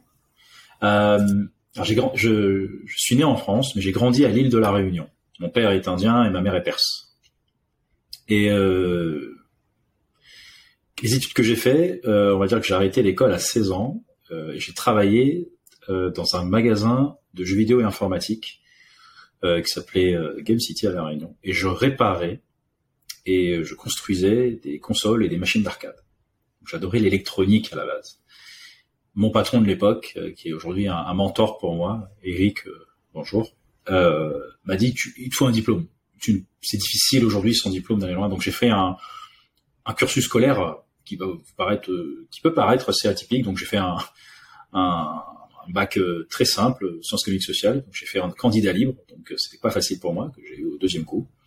Et après, bah, j'ai fait l'électrotechnique, technique système automatisé. Et en fin de compte, euh, et toujours à, regarder à côté, euh, toujours passionné par le code et par les machines. C'est pour ça qu'aujourd'hui, euh, avec beaucoup de recul, je m'étais dit il y a quelque temps c'est normal que je suis arrivé dans ce métier, c'est que j'aime beaucoup les machines. J'aime les rétro-machines. Mon premier ordinateur est un Commodore 64 qui est branché dans, mon, ma petite salle là-bas d'ailleurs pour que ma fille puisse s'amuser de temps en temps. C'est là-dessus où j'ai fait mes premières armes. Et euh, au fur et à mesure de fil en aiguille. Donc mes études, je les ai arrêtées au profit de tout de suite me jeter dans l'expérience. Et je dirais que le tournant de ma ma jeunesse a été un voyage aux États-Unis et euh, où là où j'ai vu que c'est vraiment les compétences qui jouent et euh, toujours dans le domaine de l'électronique et de l'informatique. Euh, j'ai fait un peu de tout dans ma vie, hein. donc j'ai toujours, euh, j'ai pas à ce moment-là, j'ai toujours pas de validation en termes de développeur ou d'ingénierie, j'ai toujours, toujours pas ça, mais j'aime toujours ça. Je suis passé par de la vente dans le domaine de l'informatique, par de la formation. J'étais conception, formation chez Microsoft à une époque. J'étais ce qu'on appelait un Windows Guru. Et, euh, après, je travaillé chez Apple pendant 8 ans. Mais euh, lorsque j'étais, euh, comme j'expliquais, lorsque j'étais chez Apple, j'avais commencé à faire de la blockchain, j'avais commencé un peu à toucher au développement, tout ça. J'ai tout de même fait une, une formation euh, certifiante en tant que développeur iOS. À la base, je voulais faire des applications pour iPhone. Euh, J'en ai fait quelques-unes, mais très rapidement, je me suis rendu compte que j'ai du mal en tant que designer. C'est, j'avoue que le design, je suis pas très bon. Et, euh, et juste après, donc j'ai fait une VAE en fin de compte dans le dans le domaine en fait du cloud computing, en fait du, voilà, de ingénieur cloud, c'est ce que est marqué. Et euh, je dirais que je me suis beaucoup certifié. C'est pour ça que je disais au début, euh, je citais ma mère, c'est qu'elle me disait, elle me dit toujours, t'es responsable de ton développement. C'est-à-dire qu'en fait, euh, c'est bien d'aller à l'école, faut apprendre, faut faut y aller à fond, tout ça. Mais euh, à côté de ça, au niveau du, de mon cursus scolaire, j'avais le, j'ai toujours, le, je dirais, faut pas être super intelligent, mais faut être passionné, il faut rien lâcher. Et euh, bah, la passion était là, mais je savais que je voulais, fallait que je comprenne comment ça fonctionne. Donc, j'ai pas hésité à me certifier. Donc, certification en iOS, je me suis certifié dans, tout ce qui est domaine Apple. Donc, là, mes certifications sont finies, mais je connais très bien l'écosystème Apple parce que j'y ai travaillé pendant très longtemps. Et juste après, ben, je me suis lancé dans des certifs que proposent en fait compte aujourd'hui nos providers. Donc, euh, là récemment, euh, il y a peut-être, il y a juste AWS, c'est relativement, je dirais pas simple, mais je dirais un peu très demandé. Azure, j'ai une certification Azure DevOps. Et en fait compte, lorsqu'on commence à engranger en fait compte ce genre d'informations, ben c'est là où on se maintient. Je dirais qu'aujourd'hui, euh, si vous voulez vous lancer dans ce métier, il faut tout de même des bases euh, informatiques très assez fortes. Il faut bien s'y connaître en système, euh, que ce soit Windows, Linux et Mac, et Mac pardon. Mais Linux quand même, Unix, mais surtout Linux est très important, je trouve, pour du DevOps. Euh, il faut connaître ces systèmes, c'est là-dessus qu'on fait les images, c'est là-dessus que c'est déployé, c'est aujourd'hui dans l'industrie que c'est utilisé. Et donc après, bah, il faut peut-être aller dans un cursus scolaire qui est très axé développement. Euh, je pense moi qu'aujourd'hui on est dans un très beau pays où il y a énormément d'établissements de formation où on peut y aller. Euh, faut vraiment pas y aller quoi, mais il faut bien les choisir. Hein, il faut euh, faut avoir la tête euh, bien sur les épaules et se dire euh, bon je vais parce qu'on va y mettre de l'argent donc faut y aller. Et après ben une fois qu'on a un diplôme, moi j'ai l'équivalent d'un bac plus 3. Hein. J'ai pas c'est pas hyper diplômant ce que j'ai, mais par contre j'ai un panel de de certification et j'ai un panel aussi de, je dirais, d'expérience. C'est-à-dire que dans mon précédent employeur et avant, bah, je travaillais beaucoup dans la cybersécurité. J'ai déployé des SOC, j'ai mis en place des SIEM, j'ai même précodé un SIEM, j'ai travaillé sur des technologies Kafka, des choses comme ça. Et donc tout ça, ça m'a permis, bah, en fait, de, je dirais, lors d'entretiens ou lors de, de, de recherche, ben, d'être légitime en fin de compte à ça. Mais ça passe forcément euh, par se documenter. Euh, et au bout d'un moment, faut, c'est bien de se documenter, mais il faut passer le pas de la certification. Moi, j'encourage vraiment les, les jeunes et les moins jeunes, euh, lorsqu'on touche à une techno, d'aller se certifier quand vous avez le temps. Et en prenant votre temps. Slow down to go fast. Hein. Ça veut pas dire euh, que ça, c'est un truc que je, j'aimerais dire c'est pas en ponçant une documentation pendant trois mois et en se disant tiens je passe ma certif euh, sous la jambe qu'une fois qu'on l'a passé c'est en expert j'ai plus besoin. Je pense qu'il faut vraiment aller au bout des choses, maîtriser vraiment la techno jusqu'au bout. Euh, et moi je parle, je parlais de mon exemple propre. Cet été j'ai essayé ma certification Volt, euh, Volt Associate, et je l'ai raté de quelques pourcents. Donc ça m'avait euh, un peu euh, un peu surpris. Et je et en fait ils vous font un récap. Ils vous font un récap et ils vous disent où est-ce que vous avez pêché? Et moi en fait ça m'a surpris, mais j'ai pêché en fin de compte sur l'architecture. Et je me suis dit, bah, faut que je... Donc, je me suis dit, je vais la, je vais reponcer la doc, je vais retravailler, je vais le refaire sérieusement, et je me dirai, l'année prochaine, je retenterai. Faut prendre son temps. Euh, rien ne sert de, de, se précipiter. Donc, je pense que au niveau bagage scolaire, il faut tenir un bagage scolaire, euh, je dirais, euh, assez large. On peut venir des économies sociales, ou moi je connais quelqu'un qui est dans le littéraire qui le fait, etc. Il n'y a pas, de règles mais quand même, il faut aller après dans un cursus technique assez rapidement et de développement, toucher en fait un peu à des langages et même se trouver un langage. Moi personnellement, j'aime beaucoup Go et je suis en train d'aller vers le Rust par exemple. Mais euh, je conseille vraiment, on se lance dans le DevOps, on se lance dans l'ingénierie système, ou on se lance dans plein de trucs, ou dans le cloud. Il faut tout de même aller dans une école ou euh, une sorte de, cursus scolaire où on vous apprend en fait ces méthodes. Et après, se certifier. C'est super important. Et se certifier directement avec le provider. Hein, euh, ça mange pas de pain. Pas besoin de passer par un tiers, tout ça, etc. Les tiers pour vous aider à monter. Moi, euh, j'avais utilisé Treehouse, un truc américain. C'est un tiers qui m'avait aidé à monter euh, sur JavaScript, par exemple. Et euh, ça, ça, donne un mindset. Donc, faut. Je pense qu'il n'y a, pas de règle. S'il y a de la, s'il y a de l'envie de résoudre des problèmes, faut forcément un peu de passion dans notre métier quand même, parce que faut, faut, c'est ça. Euh, mais en tout cas, des hautes études d'ingénierie, ça va, ça va vous aider. Ça, c'est un micro regret que j'ai, c'est de pas avoir fait de grandes écoles à ce sujet-là, euh, là d'où je viens. Euh, parce que je le vois aujourd'hui dans mon équipe chez Kodoc, ils viennent tous de l'UTC de Compiègne. Euh, ils ont moins de 30 ans, parce que je suis le plus âgé de l'entreprise. Euh, et euh, j'en pense à un là dans ma tête. Euh, il s'appelle Andrea. C'est ils, ils, ils, sont, ils, sont, ils sont bons. Pourquoi? Parce qu'ils ont eu des excellents profs qui leur ont donné des bons outils. Et après, en fin de compte, ils ont plus qu'à les appliquer bah, sur ce que je disais, sur la documentation et sur les certifications. Et donc, ça, c'est des, des personnes qui sont déjà prêtes dans les prochaines années sur les technologies de demain. Et ça ça me convainc encore plus que oui, si vous avez la capacité de faire des grandes études, faites-le. Parce qu'après, une fois que vous plongez en fin de compte euh, dans le domaine des nouvelles technologies et puis euh, dans le digital, ça mange pas de pain. Et à côté de ça, il y a d'autres profils au sein de Codoc, notamment euh, développeuse front, qui est pareil, qui a un peu le même cursus que moi, qui au début euh, était faisait des études de vétérinaire. Et aujourd'hui, c'est à lead front et elle a fait une étude, elle a fait deux ans d'études. Vous voyez, c'est une question de motivation, mais c'est une question aussi de de se certifier au bout d'un moment. Donc euh, rien ne vous empêche de pivoter. Vous voyez, moi je suis passé de, de vendeur informatique dans l'électrotechnique, moi je voulais réparer des ascenseurs, etc. Et pivoter, je me retrouve dans Donc je pense que on est dans une époque aujourd'hui où on peut le faire si on prend euh, vraiment son, son temps déjà et qu'on est acteur de son développement, qu'on n'attend pas les choses faire. En fait. Faut pas attendre les choses se faire parce que ça va vite dans notre dans notre domaine. Et si on attend que ça passe, ben c'est on se démotive et finalement on n'avance pas. Ouais, je suis assez d'accord. Sauf pour la partie certification, mais je, vais expliquer pourquoi. Euh, moi, j'ai un BTS, hein, donc, euh, mais sauf que j'ai un BTS qui date de 22 ans. donc bon, voilà. Euh, le truc en fait, euh, c'est que moi je suis pas très certif parce que je trouve que la certif a une durée de vie limitée et, et autres. Par contre, euh, ce que tu as expliqué avec les certifications, ce qui m'intéresse, c'est le chemin pour arriver à la certification. Et le chemin, c'est le chemin de l'apprentissage. Et je trouve que lui est plus important que la certification euh, parce qu'en effet, tu apprends quelque chose et tu as un objectif. Alors la certif, du coup, c'est comme l'objectif d'avoir un diplôme. Et, euh, et c'est bien. Moi, j'ai pris un autre, euh, une autre voie. J'ai pris la voie de la création de contenu et de montrer ce que je savais faire. C'est une autre voie qui est qui est différente. Mmh.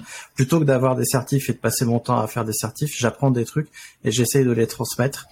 Alors c'est vrai que je transmets un peu moins de trucs techniques parce que je suis un peu plus sur la culture et tout parce que je trouve que c'est ce qui manque aussi euh, euh, dans l'écosystème de contenu, mais mais à titre personnel, j'apprends des trucs et, euh, et, et j'essaye de les transmettre ou alors je, je, crée des logiciels libres. Mais le chemin d'apprentissage est toujours le même, que tu passes une certif ou que tu essayes de l'apprendre à quelqu'un, et c'est ce chemin-là qui, selon moi, est le plus important. Et c'est vrai que il faut continuer, on en parlait tout à l'heure de la veille, il faut continuer tout au long de notre carrière parce que ça évolue extrêmement vite. Hein. Moi, je sais que quand j'ai commencé à devenir freelance, c'était euh, balbutiement de Docker. On voit aujourd'hui où est Docker. Euh, il y a Kubernetes qui est passé par là. Euh, Docker a été abandonné par Kubernetes, etc. Enfin, il y a plein de trucs. Hein. Donc, on voit que ça, ça passe vite et pourtant, ça fait que je sais pas moi, attends, je regarde, ça fait que 7 ans que j'ai commencé, enfin 8 ans que j'ai commencé mmh. à m'intéresser à ça.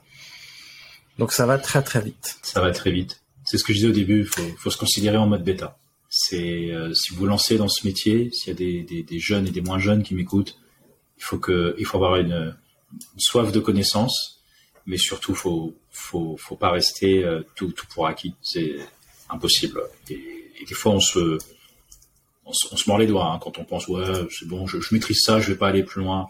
C'est dommage, on, stagne un peu. Surtout que c'est passionnant dans, l'environnement où on travaille. Il y a des technos aujourd'hui que, qu'on découvre et qui sont vraiment, vraiment, vraiment intéressantes. Donc, faut, faut pas hésiter à, t'as raison, cheminement qui amène à la, n'est pas obligatoire. Tu, as raison.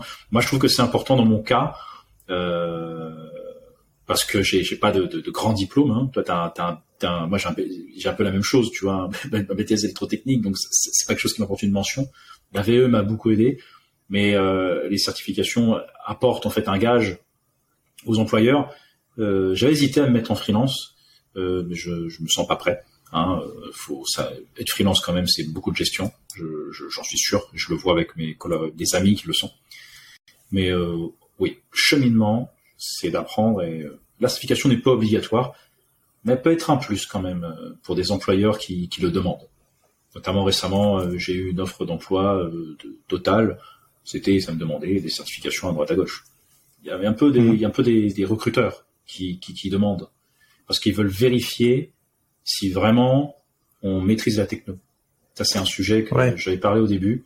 c'était que notre métier, il est dans la hype et ça et tout le monde va un peu revendiquer que veut faire ce métier parce que ça peut être euh, relativement bien payé ou mal payé des fois hein, et ça on peut le payer très cher euh, dans le domaine de la blockchain. C'est ce qui se passe en ce moment. Les gens sont blockchain ingénieurs et ils sont payés une misère et les véritables blockchain ingénieurs ont du mal à trouver du boulot.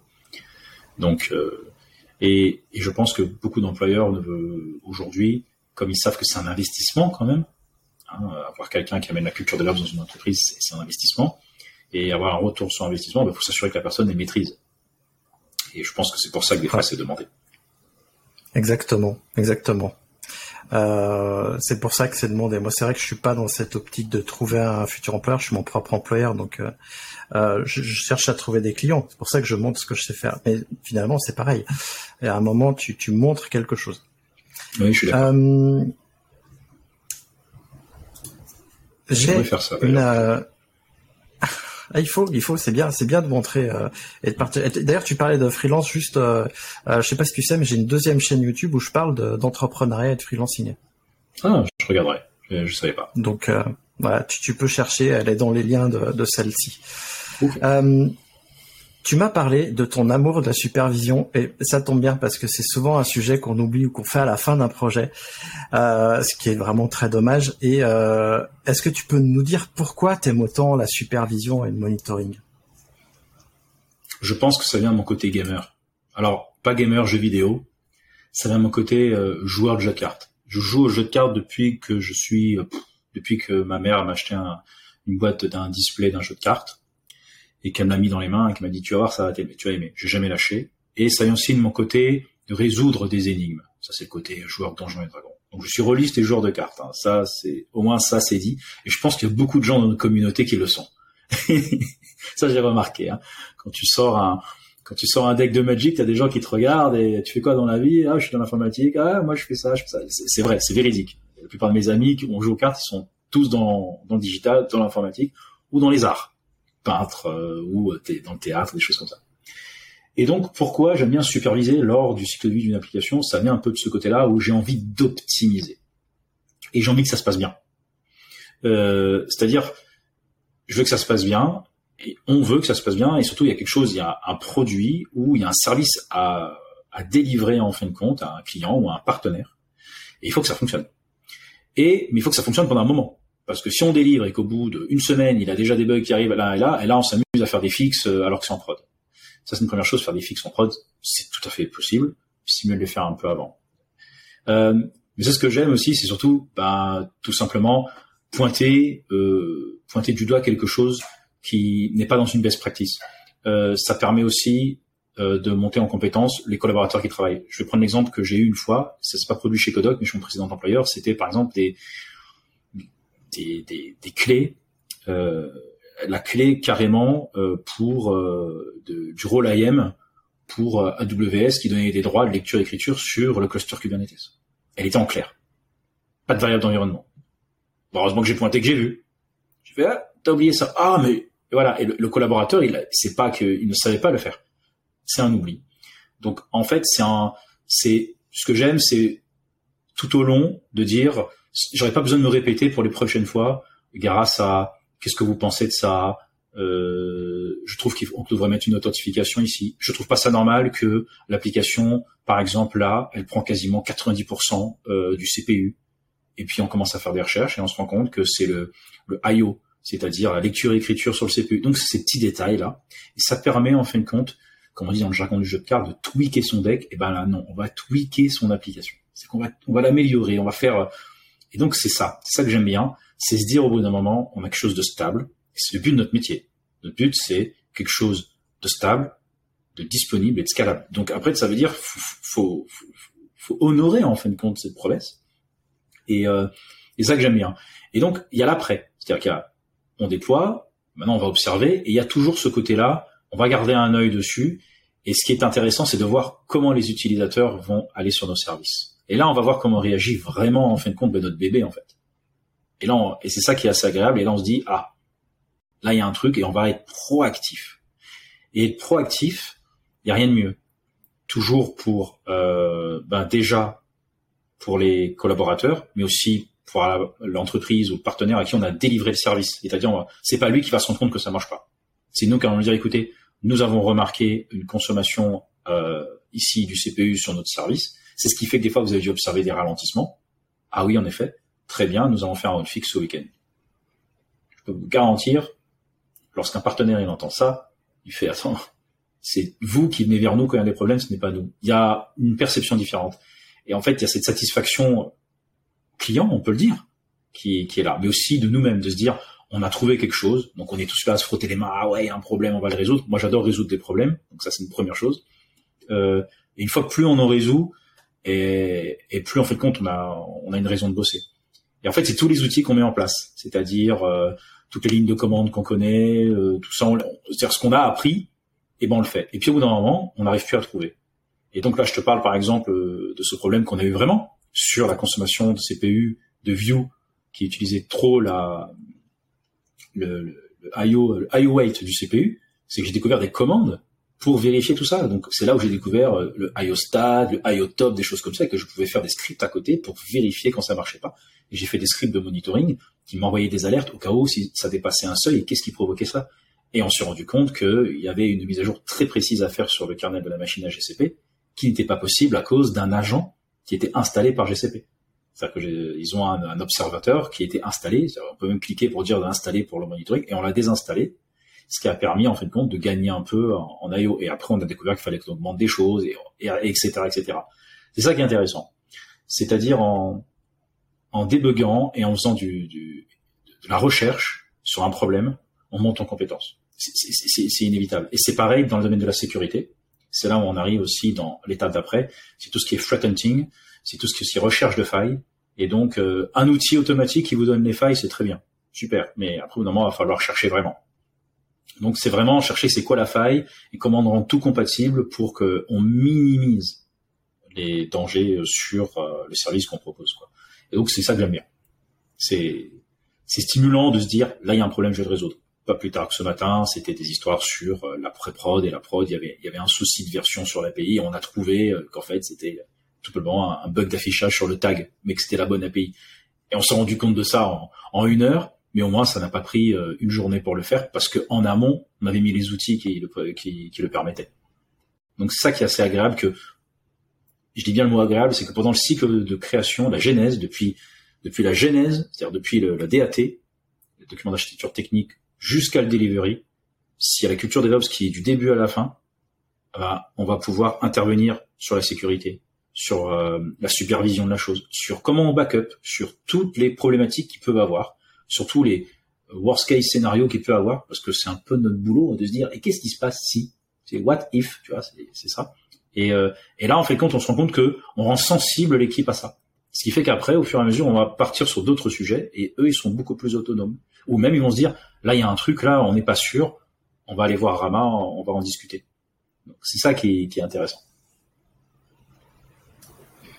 Oui, c'est euh, c'est bien que tu euh, tu en parles parce que justement moi euh, moi quand j'apprends le DevOps à mes élèves je leur je leur dis à chaque fois c'est une culture de l'amélioration continue et si tu veux améliorer quelque chose, il te faut euh, de la mesure. Il faut mesurer déjà pourquoi ça va pas bien. Et puis il faut mesurer pour voir si ça a été amélioré. Et donc c'est pour ça que les outils de supervision sont là et, nous aident déjà pour collecter des informations pour savoir où est le problème, et puis pour voir dans plusieurs semaines, plusieurs mois, est-ce que notre solution, elle a vraiment amélioré les choses. Mmh. Et la supervision, c'est génial pour ça. C'est c'est vraiment bien. Oui, très important. Bon, on arrive vers la fin de l'émission, on a déjà dépassé l'heure largement. Euh, je vais te poser deux petites questions. Euh, la première, c'est est-ce que tu as euh, un conseil de lecture, un article, une conférence même à voir ou un livre à lire à notre auditeur ou notre auditrice? Oui, moi j'ai un, plutôt un, un podcast à conseiller que j'aime bien écouter. Alors le tien aussi, si vous parlez anglais, je, je vous conseille de écouter euh, Serverless, très intéressant comme podcast. C'est un podcast sur un Américain et une Américaine qui discutent, euh, qui invitent des gens qui sont dans le domaine en fin de compte du delivery ou euh, de toutes les nouvelles technologies, que ce soit cloud on-premise. C'est très intéressant. Euh, il y a eu quelqu'un récemment de Spotify. C'était franchement donc serverless, c'est un podcast gratuit. Donc ça c'est pour les anglophones. En termes de lecture, je, je conseillerais vraiment de lire sur Humble Mumble. Il y a eu un, un livre que j'aime bien qui s'appelle The, Black Hat Playbook. Pourquoi je vous dis de lire un livre de, de là-dessus sur les Black Hat Playbook ce, avec Python? C'est parce qu'à l'intérieur de ce livre, euh, on apprend euh, énormément de choses. Déjà, il y a quelques codes Python à l'intérieur, mais surtout, on apprend énormément de choses sur euh, la manière que travaille un pirate informatique. Et je dis bien un pirate informatique. il y a une différence entre un hacker et un pirate. Ayant un passif de white hat, je peux vous garantir que quand on dit, on est, on est des hackers. D'ailleurs, l'esprit DevOps, les ingénieurs DevOps, on est un peu des hackers. On, on transforme quelque chose pour faire autre chose. Donc, ça s'appelle euh, Black Hat, euh, Black Hat Books for Python Programmer. Il se trouve très facilement sur Humble Mumble. D'ailleurs, un, un gros panel. Je me souviens plus de l'auteur. Je te t'enverrai un message pour que tu le mettes en description si tu veux. Et dans ce bouquin, ça m'a beaucoup apporté parce que ça donne des bonnes commandes, ça donne des bons scripts, ça vous apprend à comment faire des cron jobs. Paraît pas, mais des petites bases de faire un petit cron des fois pour avoir des retours, c'est très intéressant. Donc, euh, je conseillerais ce, ce petit bouquin. Voilà. Merci, ouais, j'essaye de toujours mettre des liens en description. Je sais pas si tu as remarqué dans les podcasts, il y a toujours plein de liens. Et euh, où est-ce qu'on te retrouve euh, À part évidemment sur le forum des compagnons, mais où est-ce qu'on te retrouve? Est-ce qu'on peut te retrouver? Est-ce que tu as envie euh, d'être contacté par les auditeurs ou auditrices qui nous écoutent bah vous, vous pouvez me contacter euh, via LinkedIn si vous le souhaitez pour pour discuter, pour échanger, pas pour me recruter. Hein, je suis très bien, je suis aujourd'hui. Ça c'est quelque chose que que je dis. Euh, ou alors, si vous, voulez taper le carton, j'ai une chaîne YouTube qui s'appelle Cinesios Aventure TV. Ça fait très longtemps que j'ai pas mis des choses dessus. Euh, parce que je suis un gamer de jeux de cartes comme je le disais, et vous pouvez me contacter euh, via directement ma, chaîne YouTube euh, si vous le souhaitez, ou via LinkedIn, ou via le forum des compagnons, il hein, n'y a pas de problème, je répondrai à votre message. Eh ben merci à toi pour tout euh, pour tout ça. Je mettrai les liens de ton LinkedIn euh, et ta chaîne YouTube aussi que, que je suivais, mais malheureusement comme tu le dis, il y a, y a plus rien. Euh, donc mais je suis encore abonné, je en tout cas je crois. Je crois YouTube m'a pas. qu'il y a six mois j'ai mis une vidéo sur Dune, le jeu le vieux jeu de cartes. Mais le boulot plus déménagement, j'ai quitté Paris pour venir habiter là à la campagne, plus déménagement, plus d'enfants qui arrivent. C'est dur de trouver du temps pour faire du, du contenu ludique. C'est dur. C'est vrai, c'est vrai. Euh, moi, j'ai du mal à faire du contenu tout court euh, pour les chaînes YouTube. Euh. je voulais ouvrir aussi une chaîne de, de jeux, mais du coup, j'ai abandonné l'idée parce que sinon, je, ne dormais plus. Mais c'est un projet que j'ai dans le pipe de créer une, effectivement du contenu. Je sais pas comment je voulais, je vais le faire, mais du contenu où je montrerai un peu plus les les bases, de, un peu une sorte de vlog de comment je vivais mais je vais attendre euh, le, je vais attendre 2023 pour ça, le temps que ça se, ça se tasse pour moi. Mais c'est un truc que je voudrais faire. Ce que tu fais, c'est, intéressant, et je pense que tu as raison. Et je vois beaucoup de gens euh, sur euh, sur YouTube qui proposent beaucoup de contenu, trop hard, je trouve, trop technique, et ils oublient un peu cet aspect philosophique, même limite, ou d'idées que peut avoir notre métier. Des fois, c'est important. Ouais, exact. Euh, je trouve qu'on est un peu trop enfermé dans la tech et euh, et ça nous, on prend pas le pas de côté pour regarder un peu ce qu'on fait. Euh, c'est peut-être l'âge, hein, tu me diras. Et puis c'est peut-être aussi le fait que moi je suis pas ingénieur euh, et que je m'intéresse à énormément de choses, la politique, l'économie, la monnaie, le jeu, mhm. et, euh, et ça foisonne dans ma tête. Et du coup je suis pas à fond à fond dans, dans la tech. et et je trouve que quand tu es à fond à fond dans la tech, tu mets pas euh, de réflexion citoyenne dans ce que tu fais. Euh, et tu te dis que ce que tu fais, c'est forcément bien, alors qu'en fait, tu te poses pas les questions sur l'usage que va avoir euh, ce que tu crées. Exactement. C'est pour ça que je travaille chez Codoc d'ailleurs. C'est, comme je te disais avant, il y a eu Total, j'ai eu d'autres groupes, et j'ai choisi vraiment cette startup parce que c'est quelque chose qui, m'avait touché sur certains détails personnels. L'errance de diagnostic, c'est quelque chose qui peut arriver à des gens. Et, et je veux dire que si je participe à ça, c'est euh, ça a du sens. C'est important. Je suis d'accord avec toi. C'est important d'avoir du sens. C'est aussi pour ça que moi j'ai créé Frogit parce que ça a du sens pour moi euh, de faire ça, même s'il y a mm. euh, des concurrents américains qui existent, mais l'idée derrière c'est de proposer autre chose. Eh ben merci à toi. Merci à toi. Et puis bah à très bientôt en tout cas sur le forum. À très bientôt sur le forum. Merci beaucoup. Bye bye. My Little Team m'a proposé de créer un job board avec eux. Et comme j'aime leur façon de faire, je leur ai dit oui. Alors, si tu cherches un job, fais très attention à ce que je vais te dire. Ce job board me permet de te proposer des équipes que j'ai présélectionnées sur recommandation de My Little Team. En effet, elles ont une culture qui te permettra de t'épanouir. Et tu sais à quel point la culture est importante pour moi. Passer par mon job board, c'est aussi, pour toi, l'assurance d'être accompagné par My Little Team dans ton parcours de recrutement. Et en plus, tu me soutiens, car ce job board me permet de gagner de l'argent, et donc de financer les podcasts que tu aimes tant. Donc, rendez-vous sur vue.fr slash jobboard-devops, mais sinon, tu trouveras le lien en description. Attends, attends. Si t'es manager, DSI ou directeur d'entreprise, et que tu cherches à recruter des personnes qui sont intéressées par le DevOps, tu l'auras compris puisque tu écoutes ce podcast, c'est l'endroit idéal. N'hésite pas à déposer tes offres d'emploi sur mon job board. C'est sur vue.fr slash jobboard-devops-recrute. Mais c'est pas grave, le lien est aussi en description.